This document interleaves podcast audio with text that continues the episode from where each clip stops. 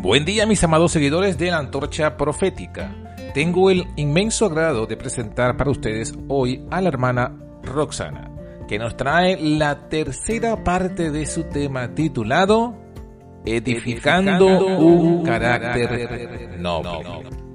Está muy edificante, así que atentos, muy atentos al mensaje de hoy. Bendiciones a todos queridos hermanos y amigos.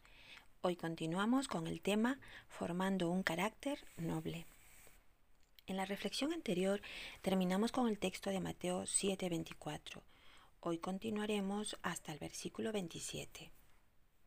Y dice así, cualquiera pues que me oye estas palabras, dijo Cristo, y las pone en práctica, le compararé a un hombre sabio que edificó su casa sobre la roca descendió lluvia y vinieron ríos y soplaron vientos y golpearon contra aquella casa. Y no cayó, porque estaba fundada sobre la roca. Pero cualquiera que me oye estas palabras y no las hace, le compararé a un hombre necio que edificó su casa sobre la arena. Y descendió lluvia, y vinieron ríos, y soplaron vientos, y azotaron contra aquella casa, y cayó, y fue grande su ruina. Mateo 7, 24 al 27. Hermanos y amigos, la gran obra de cada uno de los que anhelamos ir al cielo y así estar siempre con el Señor es la edificación del carácter. La formación del carácter es la obra de toda la vida y es para la eternidad. Si todos pudiesen comprender esto, como también el hecho de que estamos individualmente decidiendo nuestro propio destino para la vida eterna o la ruina eterna.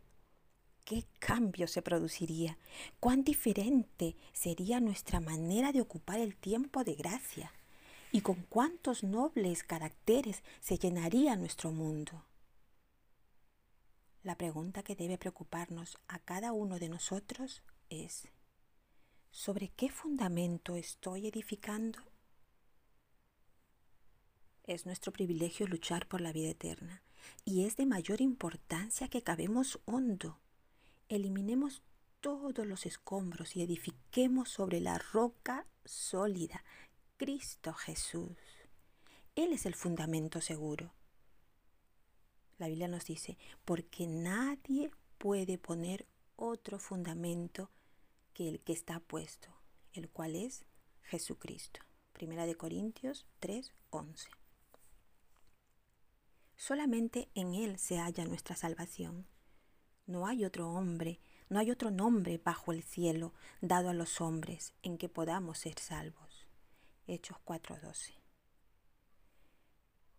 Hermanos, y una vez asentado firmemente el fundamento, necesitamos sabiduría para saber cómo edificar. Cuando Moisés estaba por erigir el santuario en el desierto, se le recomendó, mira, haz todas las cosas conforme al modelo que se te ha mostrado en el monte. Hebreos 8:5. En su ley, sí, en su ley Dios nos ha dado el modelo. Nuestra edificación del carácter debe hacerse de acuerdo con el modelo que se te ha mostrado en el monte. La ley es la gran norma de justicia. Representa el carácter de Dios y es la prueba de nuestra lealtad hacia su gobierno. Y se nos la revela en toda su belleza y excelencia en la vida de Cristo. Esto lo podemos encontrar en Consejo para los Maestros, página 61. Él brindó su perfección de carácter en lugar de la pecaminosidad del hombre.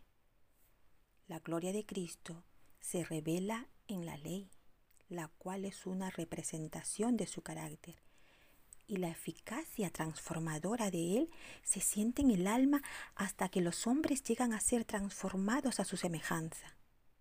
Son hechos participantes de la naturaleza divina y crecen más y más a semejanza de su Salvador, avanzando paso tras paso en conformidad con la voluntad de Dios, hasta que alcanza la perfección.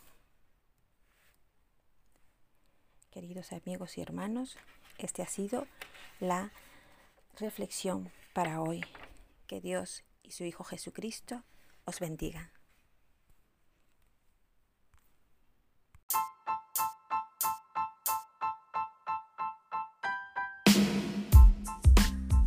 Hasta aquí fue la meditación de hoy. Si te ha gustado este episodio, dale me gusta. Suscríbete a nuestro canal de la Antorcha Profética y compártelo con todos tus amigos. Así no se perderán ningún contenido del que estaremos compartiendo diariamente por aquí. Puedes conseguirnos en anchor.fm, en evox, en Spotify y en Google Podcasts bajo el nombre de La Antorcha Profética. Que Dios te bendiga y que pases un feliz día.